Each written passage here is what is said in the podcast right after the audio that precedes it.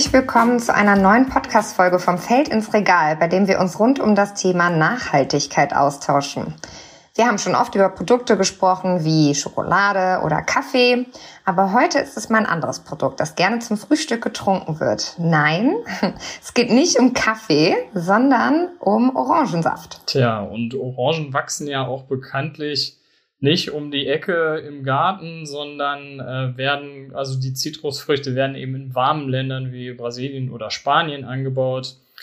Aber da gibt's auch verschiedene Probleme im Anbau, ne? denn die Arbeitsbedingungen auf den Orangenplantagen sind äh, oft mit oder werden oft mit niedrigen Sozialstandards in Verbindung gebracht. Ähm, während der Ernte, Ernte arbeiten die Arbeiterinnen im Akkord, um äh, Löhne zu erwirtschaften, die dann vielleicht gerade mal der Familie zum Überleben reichen und arbeiten dann teilweise auch ohne Schutzkleidung und sind dann eben Pestiziden schutzlos äh, ausgeliefert. Und außerdem werden dann die Orangen auch oft noch per Hand gepflückt. Ja, woher weiß ich dann, dass der Orangensaft, den ich beim Frühstück trinke, aus fairen Bedingungen und nachhaltig angebaut wurde? Darüber und noch über viele weitere Dinge wollen wir heute sprechen und haben uns dazu Sebastian Köppel von Beckers Beste eingeladen. Hallo Sebastian erstmal. Ja, hallo ihr beiden. Beckers Beste ist ja ein Familienunternehmen. Und da würde mich mal interessieren, wie kam eigentlich die Familie dazu, ein Fruchtsaftunternehmen zu gründen? Und mit welchem Saft fängt man da denn überhaupt an? Also ihr habt ja eine weitreichende Geschichte. Ähm, habt ihr da schon mit Orangen angefangen oder was war da der erste Saft? Nee, sicherlich waren es keine Orangen und die Entstehungsgeschichte ist jetzt auch nicht so außergewöhnlich, sondern eher die Geschichte, die fast alle traditionellen Fruchtsafthersteller durchgemacht haben, nämlich dass einfach vor 80, 100 Jahren äh, wir in sehr bäuerlichen Verhältnissen waren. Also bei uns die Gründung der Firma, um das mal vorwegzunehmen, hat meine Urgroßmutter gemacht. Also wir waren ein hochmodernes Unternehmen sozusagen durch eine Frau gegründet. Allerdings, äh, auch das muss ich schon auflösen, die nächsten Generationen waren dann doch wieder Männer. Nee, und äh, wir waren eine Bauernfamilie und hatten eben eine reichhaltige Apfelernte in der Zeit und was machte man damals, um Äpfel irgendwie haltbar zu machen? Du konntest entweder Marmelade draus machen oder Saft, weil das Lagern der Früchte über längere Zeit damals noch nicht möglich war. Und ja, meine Urgroßmutter hat sich, ich sag mal Gott sei Dank, für Saft entschieden, weil da irgendwie mein Herz mehr dran hängen würde als an Marmelade. Und hat dann einfach über die Jahre das aufgebaut, weil sich das in der Region einfach auch schnell rumgesprochen hat, dass sie das ganz gut macht. Äh, ist dann aber auch ungewöhnlich, sich zu der damaligen Zeit ähm, als Frau selbstständig zu machen irgendwo, ne? Ja, ich war nun selber auch nicht dabei. Ich habe das versucht dann nochmal so ein bisschen im Nachhinein aufzuarbeiten, aber allein wenn man sich die Gründungszeit anguckt, das waren eben auch die dunklen Zeiten in Deutschland, wo die Männer leider eben auch in anderen Tätigkeiten waren und ähm, anderwertig äh, gefordert waren. Und die Frauen mussten dann einfach auch sehen, wo sie die Familie ernähren und bleiben. Das wird sicherlich ein Beweggrund gewesen sein. Weil, weil es ja jetzt nur unter uns dreien hier ist, kann ich das auch mal sagen. Jetzt hatte mein Großvater eine äh, fast abgöttische Liebe zu seiner Großmutter, äh, zu seiner Mutter. Also ich möchte nicht ausschließen, dass mein Urgroßvater an der Sache auch beteiligt war, aber alle Aufzeichnungen sagen ist und zeigen ist, dass meine Urgroßmutter halt die Firma gegründet hat. Und weiß man auch oder weißt du, welcher Saft dann so den Beginn äh, oder den Grundstein gelegt hat? Apfelsaft? Ja, durch die Apfelernte war es dann auch der Apfelsaft. Natürlich sind auch relativ schnell Früchte wie Kirsche dabei ähm, oder auch Birne, aber das ist natürlich das Hauptprodukt immer gewesen und ist es für uns heute noch. Also wenn man unsere drei stärksten Produkte äh, anguckt, das sind Apfel, Apfel und dann sind wir schon bei der Orange, aber der klare Apfelsaft und der trübe Apfelsaft sind alleine so stark wie der Orangensaft. Und das zeigt das ja schon ganz gut. Und eine Nachhaltigkeit ist ja jetzt eigentlich ein Begriff, der ja in den äh, letzten 20 Jahren, würde ich jetzt mal sagen, vielleicht auch 30 Jahren immer mehr Rückenwind bekommen hat. Hat man sich mit dem Thema jetzt ohne das zu benennen, aber hat man sich damals schon Gedanken darüber gemacht? Glaubst du das? Ja, in jeder Generation unterschiedlich stark. Also äh, ich weiß das auch noch von meinem Großvater, der sehr, sehr viel Energie reingelegt hat, auch Vereinbarungen zu treffen, wo äh, spezielle Sorten auch angebaut wurden, die eben nicht so viele Spritzmittel etc. brauchten, sondern natürliche Resistenzen mitbrachten, ähm, was sie vielleicht geschmacklich für den äh, Tafelobstmarkt dann nicht so interessant gemacht haben, weil ja seit Jahrzehnten da die Äpfel immer süßer werden sollen, aber wir brauchen für Saft eben auch gerade saure Äpfel, um die äh, Qualität hinzukriegen. Und da war sicherlich immer ein gewisser Blick auf die Nachhaltigkeit. Wir waren immer sehr, sehr naturnah. Als wir dann anfingen mit Biosäften, äh, kam auch das, was ich schon fast befürchtet hatte, dass äh, VerbraucherInnen dann auch fragten, sag mal, ich, wir dachten, ihr seid schon immer Bio. Also wir waren schon recht nah an Bio, aber über die Zeit hinweg ist das halt dann doch ein ziemliches Wirtschaftsunternehmen geworden und wurde schon auch mit dem Blick geführt. Und wie in der Gesamtgesellschaft war auch sicherlich in den Generationen vor mir dieser Blick ähm, für Konsequenzen, was Klimawandel zum Beispiel angeht, der war einfach, das war uns ja gesellschaftlich nicht bewusst und so äh, ging es ja auch den meisten Einzelakteuren und so auch bei uns. Ja, globale Lieferketten haben dann ja auch erst ab einem späteren Zeitpunkt überhaupt eine Rolle gespielt, ne? Also wo dann eben Südfrüchte dazu kamen, wahrscheinlich. Genau, also das fing alles im vielleicht letzten Drittel des äh, vergangenen Jahrhunderts an, dass dann auch wirklich Südfrüchte dazu kamen. Ja, und wenn du das so, also ne, jetzt haben wir ja schon den Vergleich eigentlich aufgemacht und wenn du früher mit heute vergleichst, was hat sich sozusagen grundlegend geändert oder hat sich was grundlegend geändert? Bei uns? Genau, ja, ja, bei Beckers Best. Ja. ja, es hat sich auch bei uns hat sich eben auch viel verändert. Wir haben vor zehn, zwölf Jahren noch sehr intensiv das Thema Natürlichkeit gehabt. Das war so unser Einstieg in die Nachhaltigkeit, weil wir und ich mich selber sehr lange schwer getan habe mit diesem Begriff Nachhaltigkeit, der ja irgendwie alles und nichts sagen kann und äh, viele und das erleben wir ja bis heute, viele auch eher als als ähm, Modewort, als schicken Mantel benutzen und es dann immer für mich auf das Thema Haltung ankommt. Und dann bin ich eigentlich auch bei dem Hauptthema, was auch so meine äh, Generation betrifft. Also während äh, mein Großvater zum Beispiel die Grundsteine in die Qualität der Säfte gelegt hat, weil das zu den Zeiten noch nicht so sicher war und meine Onkel dann eher die Marke, zumindest in der nördlichen Hälfte Deutschlands, sehr erfolgreich aufgebaut haben, ähm, ist das Thema, die äh, große Klammer, mit der wir uns jetzt seitdem beschäftigen, ist eher dieses Thema Haltung, dass ähm, dieser ursprüngliche Wirtschaftsbetrieb sich immer mehr dahin bewegt, dass wir uns eigentlich überlegen, wie wollen wir unseren Beitrag in der Gesellschaft da auch leisten. Und dann wird es eigentlich ähm, auch immer radikaler, ne? also von den Überlegungen und Einstellungen, weil die ersten Themen dann äh, beim Naturschutz sind. Dann waren wir seit, vor fünf Jahren mal CO2-neutral, äh, stellten fest, das reicht eigentlich auch nicht, wenn der Standort CO2-neutral ist.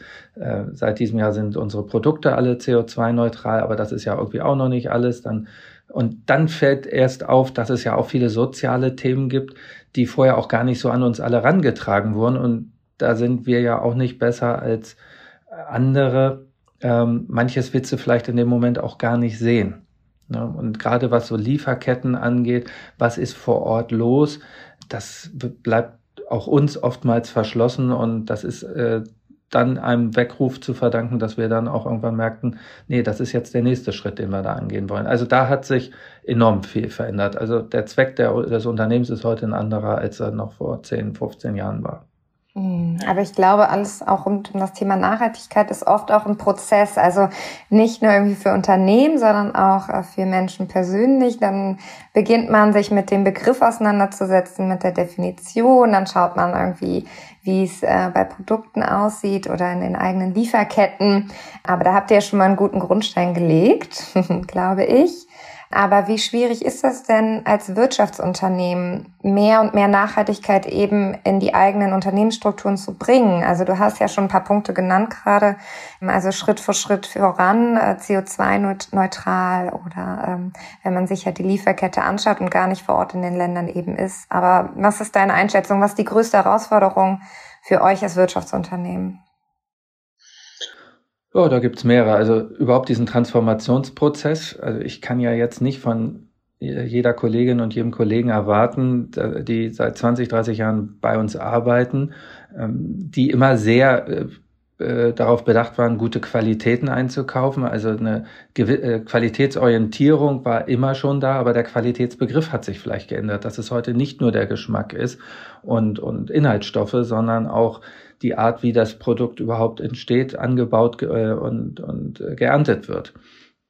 Und das ist dann eben auch ein Meinungsbildungsprozess, aber das ist, deswegen ist der Begriff Herausforderung auch an der Stelle wesentlich passender als was ist das größte Problem, nämlich dadurch schaffen wir ja auch unseren Beitrag ähm, in einem ja auch gesellschaftlichen Meinungsbildungsprozess. Der fängt nun mal auch im eigenen Unternehmen an, dass wir uns anfangen, mit diesen Themen auseinanderzusetzen. Äh, natürlich ist es dann manchmal leichter, äh, ein Startup zu gründen, schon Leute gleich um dich zu versammeln, die alle schon so ticken. Äh, aber hier sehe ich unseren Wirkmöglichkeit auch in, schon mal in diesem ersten Schritt Kolleginnen und Kollegen einfach schrittweise dafür zu begeistern. Ich habe das an mir selber erlebt.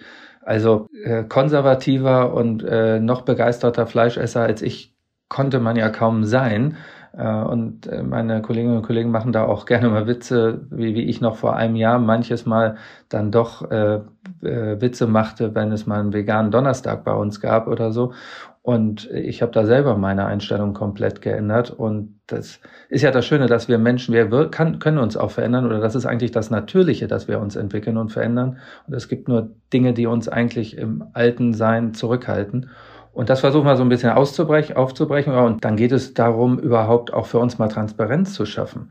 Da sind ja auch Handelsstrukturen dazwischen. Das sind teilweise eben Agenten, die die Ware handeln und da wirklich auch denen mal deutlich zu machen, wir wollen euch ja nicht das Geschäft wegnehmen und zukünftig direkt agieren, sondern das ist eure äh, Fähigkeit, aber wir müssen wissen, wo die Ware herkommt und wir wollen nun mal wissen, wie wird dort damit umgegangen, nämlich mit den Menschen, die es dort enden und mit der Natur, die dort ist. Nämlich, das ist ja äh, unser, auch das Thema, was mich so antreibt. Wir brennen Planeten und Menschen immer mehr aus und das kann ja eigentlich nicht unser, äh, unsere Idee vom Wohlstand sein. Aber wie handhabt ihr das? Also schaut ihr euch äh, die Lieferkette jedes Saftes an oder sind das, sind das übergreifende Strukturen, die ihr versucht zu ändern? Das ist ganz unterschiedlich. Also erstmal macht es ja Sinn, sich wirklich anzugucken, a, ähm, aus welchen Ländern kommt, die, kommen die Produkte, also wo sind dann wirklich die sozialen Risikoländer und wo, wo sind unsere größten Mengen. Und dann sind wir ganz schnell erstmal bei ein paar Produkten. Da ist bei uns im Hause auch Kokoswasser ein Thema, was man vielleicht gar nicht so glaubt, aber wir arbeiten gerade auch im Biobereich dann doch mit äh, einigen auch anderen Partnern zusammen und da ist äh, sicherlich auch Kokoswasser mit seinen unterschiedlichen Provenienzen ein echtes Thema. Aber für uns war dann ziemlich schnell deutlich, da ist Orangensaft einfach ein äh, ganz großes Thema. Und da gibt es zwar auch schon bestehende Strukturen, und das ist auch die große Herausforderung in unserer Arbeit jetzt, einerseits nicht das Rad das siebte Mal neu zu erfinden, aber wenn es Branchenlösungen sind, dann ist immer die Frage, mit welchem Ehrgeiz, mit welcher Begeisterung sind da wirklich die anderen Wirtschaftsunternehmen dran beteiligt? Wird da etwas gemacht, weil es jetzt von der Öffentlichkeit gefordert wird? Oder wird etwas wirklich aus Überzeugung gemacht? Und das war so ein bisschen unsere Erkenntnis, nachdem äh, wir aber auch, das möchte ich an der Stelle auch sagen, auch von einer NGO letztlich drauf gestoßen wurden, die eben uns deutlich machten, im anderen auch, aber für uns, uns hat es dann überzeugt, dass die Situation in Brasilien so einfach nicht weitergehen kann. Und wenn wir über Orangensaft reden, dann ist es Brasilien. Das muss man dazu sagen.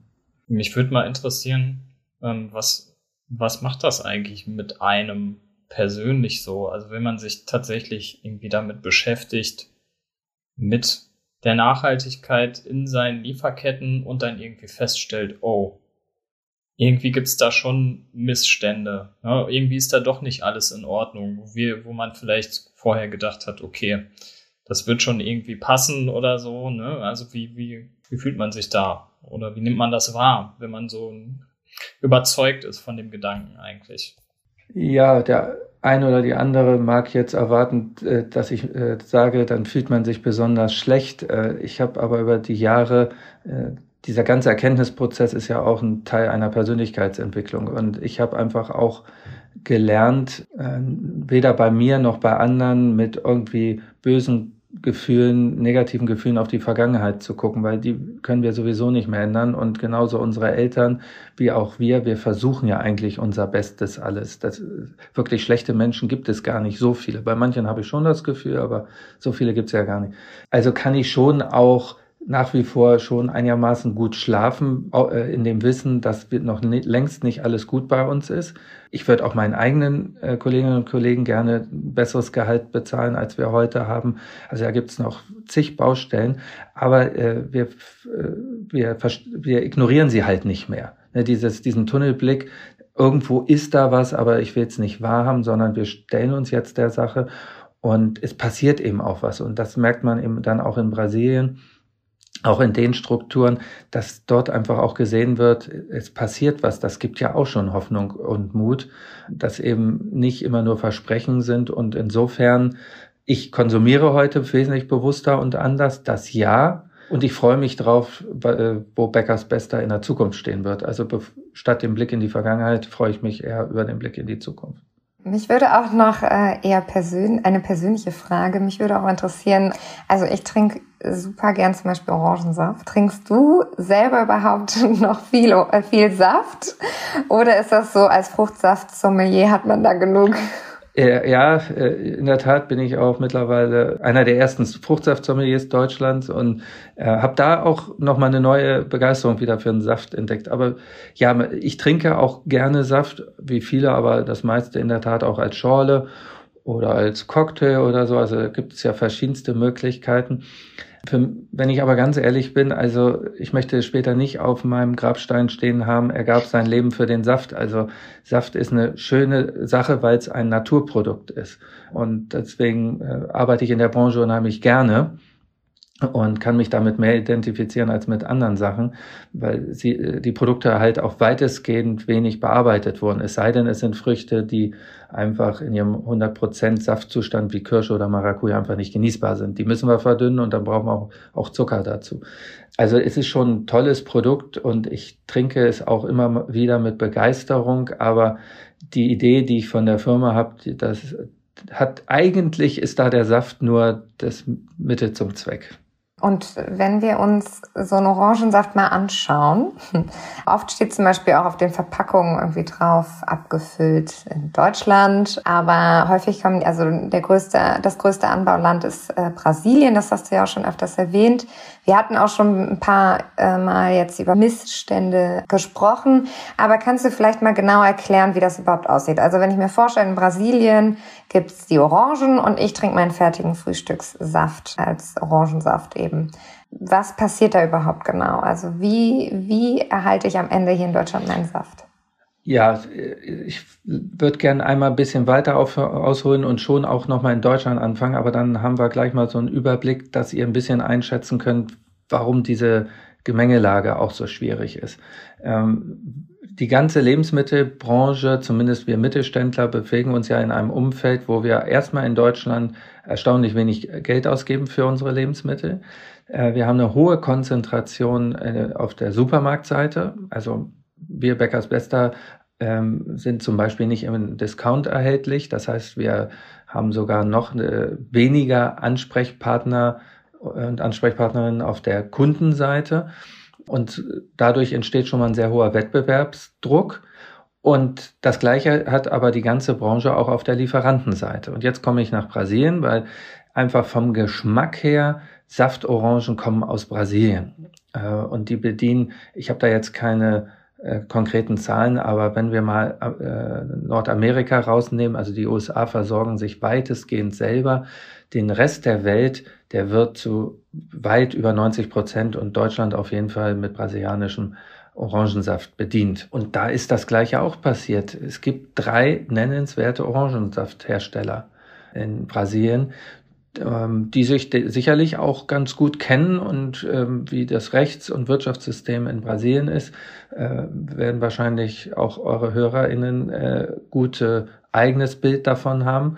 Das heißt, da ist aber auch bei denen hohes, äh, hoher Wettbewerbsdruck. Und die haben eigene Plantagen, das muss man wissen, wo sie selber aber, äh, äh, die ihnen selber gehören und selber die Pflücker und Pflückerinnen einstellen. Aber es gibt eben auch freie Plantagen, die dann schon mal in einer größeren Abhängigkeit sind. Die dürfen dann erst anliefern, wenn die eigenen Plantagen angeliefert sind. Das ist natürlich schwer, wenn du dann deine Arbeitskräfte irgendwie organisieren willst.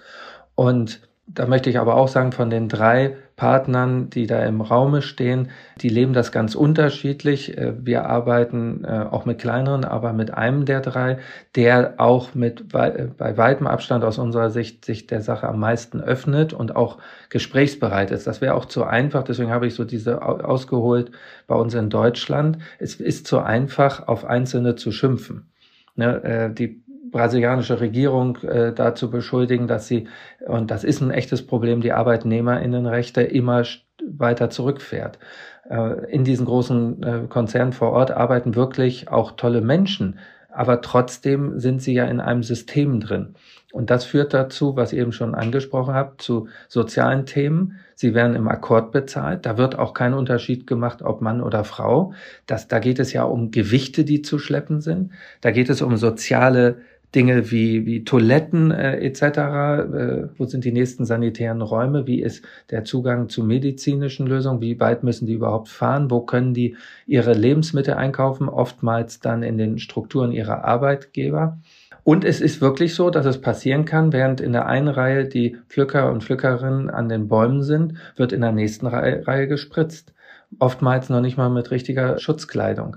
Also da ist schon, sind schon einige Themen, das heißt nicht, dass das überall und überall genauso schlimm ist, aber als damals die christliche Initiative Romero, die so ein bisschen den Stein ins Rollen gebracht hat, auf uns, auf uns und alle anderen Fruchtsafthersteller zugekommen sind, haben, sind wir halt in sehr intensiven Austausch gegangen und wir haben uns auch einfach mal angeguckt, wie viele Ordnungswidrigkeiten und Straf, ja, also in erster Linie Ordnungswidrigkeiten liegen denn überhaupt amtlich vor. Und dann sieht man schon, da ist ein echtes Thema vor Ort. Ja, und vor Ort wird dann eben auch verarbeitet, gepresst, da ist aber dann nicht mehr das große Problem und das wird dann zu uns rübergeschifft in Riesen, in Riesentanksschiffen. Was, was glaubst du? Also, so ein bisschen ist das ja so, oder klingt das für mich so, das gilt wahrscheinlich für alle. Ähm, man hat sich vorher irgendwo zurückgelehnt und dann kam, äh, kam die christliche Initiative und hat erstmal die Missstände aufgedeckt. Warum ist man dann als Unternehmen nicht so von sich aus? Was glaubst du, woran das liegt, dass viele Unternehmen sich nicht von sich aus um solche Dinge kümmern?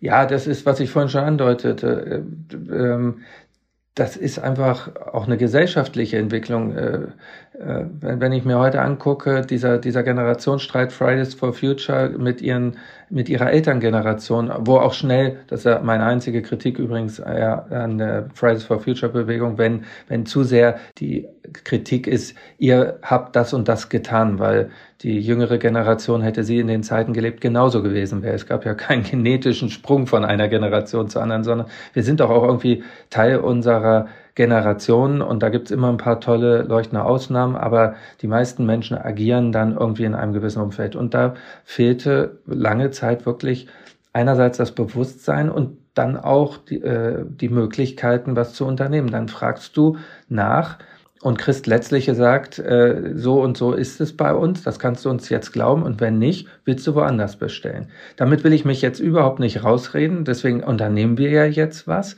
Wir sind eben wirklich ein ganz, ganz kleiner, der eigentlich überhaupt nichts erreichen kann. Deswegen gehen wir aber mit der Initiative, in der wir jetzt mit ein äh, Akteur sind, äh, gehen wir ja auch einen anderen Weg, dass wir vor Ort in Pilotprojekten auf Plantagen zeigen wollen, dass durch uns gestützt mit höheren Gehältern, mit besseren Situationen trotzdem wirtschaftlich gearbeitet werden kann. Aber da, äh, das war eben die Mischung, dass die Informationen auch kaum zu kriegen waren. Wenn man dann mal hinflog, sieht ja auch alles toll aus. Ne? Dann wenn ihr zu euch nach Hause jemanden einladet, dann zeigt er auch eher die schöneren Räume und äh, ins Schlafzimmer geht bitte keiner, weil da ist dann schnell noch schnell irgendwie was reingeworfen worden, damit es im Wohnzimmer ordentlich aussieht. Ja, und so ist das leider, obwohl es ein sehr ernstes Thema ist, ähm, ist es leider eben äh, bei uns in der Branche auch gewesen. Aber kann man dann auch einfach so, wenn man merkt, okay, da mit äh, irgendwie den Plantagenbesitzern können wir nicht zusammenarbeiten, weil es da Probleme gibt. Wie ist es denn dann? Kann man einfach sagen, ja, okay, dann probieren wir jemand anderen aus. Aber man kann ja nicht davon ausgehen, dass der ja besser ist oder was besser macht. Mit Plantagenbesitzern brauchen wir, als, also wenn wir jetzt nicht in einer Initiative arbeiten, wo wir ja mit äh, Arbeitnehmerinnenvertretern in Deutschland wie in Brasilien zusammenarbeiten, wo, wo das Bundesministerium für Zusammenarbeit dabei ist und so weiter, die GEZ als, als wichtiger Partner. Äh, wenn wir da als Einzelne hingehen, brauchen wir übrigens mit Plantagenbesitzern gar nicht zu reden, weil äh, wir ja keine Möglichkeit haben, dann pressen zu lassen. Dann müssten wir eigene äh, Presswerke dort aufbauen, die in, auf die Entfernung überhaupt zu leiten in einem solchen Land. Ähm, herzlichen Glückwunsch. Also das würde ich uns eben nicht zutrauen.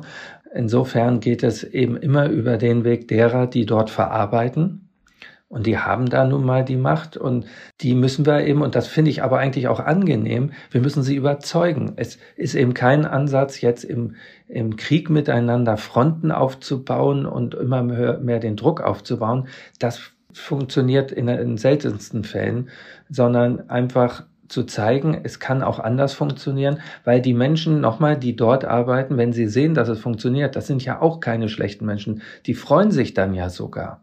Ja, also der Druck ist da das falsche Mittel, die Kooperation ist unsere einzige Chance. Das heißt aber, als ihr als Unternehmen, ihr habt ja auch eine große Verantwortung, ne? aber ihr könnt das ja gar nicht extrem beeinflussen, was eben dann zum Beispiel in Brasilien da passiert mit Überzeugungskraft. Ja, also in manchen Themengebieten können wir es beeinflussen, also auch bei anderen Früchten, wo dann die, der Markt noch breiter aufgeteilt ist, da äh, entscheiden wir dann auch so.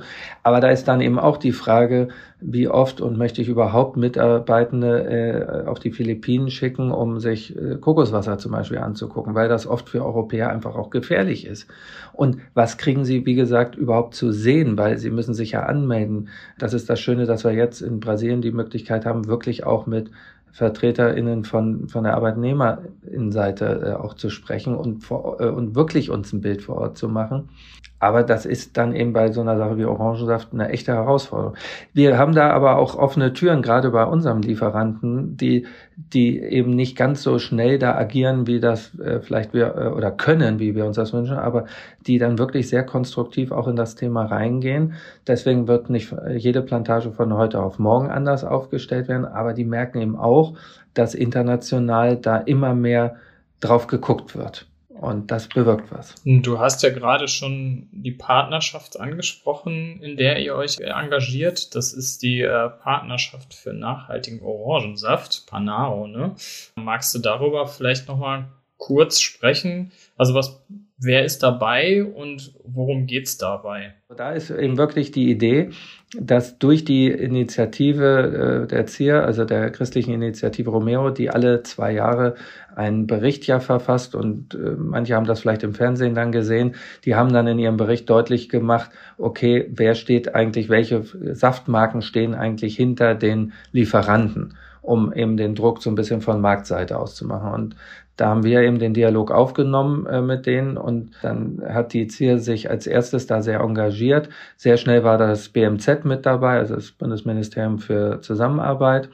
Und ähm, es hat sich sehr schnell eine Gruppe gefunden, die das machen will. Also wir sind eine Multi-Akteurspartnerschaft, wo wie ich eben schon gesagt habe, die öffentliche Hand dabei ist. Wir haben ähm, dann von der Wirtschaftsseite, leider von der Saftseite bisher nur uns, aber wir haben noch zwei Handelspartner äh, mit an Bord, nämlich die äh, Rewe und Kaufland. Dann sind äh, Arbeitnehmerinnenvertretungen dabei. Äh, wir arbeiten da äh, mit Verdi, aber das ist dann immer, wie man sieht, aber von der Vertretung her ist es auch Thai, die mit an Bord sind, die sich ja auch für die Arbeitnehmerinteressen dort engagieren. Fair Trade äh, ist mit an Bord und jetzt müsste ich schon überlegen, ob ich jetzt dort sträflicherweise noch jemanden vergessen habe.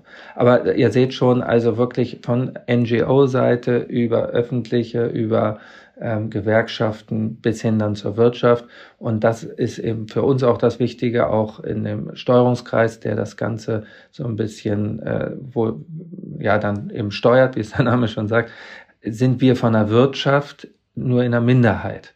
Das erhöht eben auch die Glaubwürdigkeit. Hier geht es nicht darum, dass wir irgendwie ein bisschen Zeit gewinnen wollen und, und ein Feigenblatt haben, sondern dass wir wirklich dort was bewegen wollen. TIE oder so von der Zivilgesellschaft ist doch auch mit dabei. Genau, genau, TAI. TAI. Und was äh, das, das Ziel dabei ist, also was genau ist das Ziel? Gibt es da ein festgelegtes oder ja, äh, ist eine gute Frage. Also wir mussten ja dann auch erstmal unseren Weg finden, weil wir merkten schon allein rauszufinden, welche äh, was ist überhaupt der richtige Mindestlohn oder was ist ein fairer Mindestlohn, das ist unheimlich schwer und erst recht, äh, welchen Standard äh, setzen wir an? Setzen wir unsere westlichen Standards an oder dort äh, regionale, aber eigentlich lokale, weil Brasilien ist auch noch nicht überall äh, gleich. Wir haben dann ziemlich schnell gesagt, unser Ziel ist es nicht, und das finde ich sehr gut und wichtig, dass wir dort jetzt für uns Produkte kriegen, die nach anderen Bedingungen hergestellt sind. Das ist erstmal vollkommen egal. Also ich muss euch leider enttäuschen, äh, wenn ihr jetzt glaubt, im Bäckers Bester Saft ist nur Saft aus diesem Projekt. Nein, das ist nach wie vor unsere eigene Aufgabe, ähm, Rohwaren dort äh, da zu finden und zu beziehen, die wenigstens Schritt für Schritt in die Richtung gehen, wie wir uns auch die Standards auferlegen. Wir gehen den anderen Weg, dass wir, wie gesagt, mit Pilotprojekten in Plantagen reingehen und dort mit äh, diesem Projekt eben äh, finanzielle Hilfe leisten, dass erstmal geguckt wird, okay, wie viel mehr müssten eigentlich die PflückerInnen dort verdienen, wie müssten die Situation vor Ort laufen, um damit dann auch zu zeigen, es ist trotzdem möglich, das wirtschaftlich, aber durch unter anderen Bedingungen zu gewährleisten. Also von der anderen Seite anpackend und das ist aus meiner Sicht auch glaubwürdiger, als wenn wir jetzt, wie gesagt, versuchen würden, gleich unseren Wettbewerbsvorteil eigentlich nur daraus zu ziehen. Also man zahlt nicht einfach nur mehr, sondern man muss erstmal gucken, sozusagen, wie viel bräuchte es eigentlich, ne? Ein Einkommen, was dann eben auch existenzsichernd ist. Ne? Ja, also das ist, ist eine der, wir haben eben auch noch andere Themen angesprochen, aber das, äh, das Einkommen ist erstmal das Zentrale.